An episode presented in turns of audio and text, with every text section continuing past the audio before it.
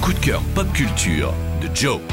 Cette semaine, carrément, j'ai lu un livre. J'ai lu un livre que j'ai adoré et dont je vais vous parler parce qu'il y a des chances pour que ça vous plaise aussi. Ce livre, c'est Les Éclats, le nouveau roman d'un auteur américain culte, Bret Easton Ellis, à qui on doit entre autres American Psycho, Glamorama ou encore Les Lois de l'attraction.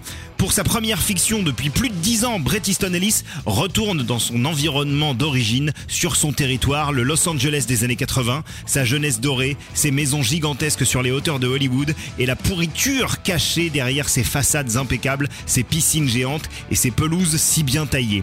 Les éclats, c'est une sorte d'autobiographie fantasmée où Bret Easton Ellis se met en scène à 17 ans, en dernière année au lycée ultra select de Buckley, sur les hauteurs de Mulholland Drive, alors qu'il est en train d'écrire ce qui deviendra plus tard son premier roman, dans la vraie vie d'ailleurs, Moins que zéro.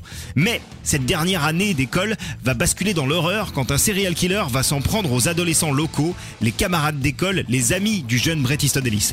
À partir de là, l'auteur nous embarque dans un récit initiatique qui rappelle autant Stephen King que Marcel Proust, un jeu d'équilibriste hyper casse-gueule, mais que lui maîtrise à la perfection. L'écriture est mordante, ne recule devant aucune limite, le sexe, la drogue, la violence se partagent le devant de la scène dans un enchaînement de micro-événements vertigineux pour déboucher sur un final, les amis, paranoïaque à souhait, qui ne laisse pas le lecteur indemne, euh, c'est moi qui vous le dis. En fond, Bret Easton Ellis raconte sa mue d'adolescent californien en adulte auteur sulfureux.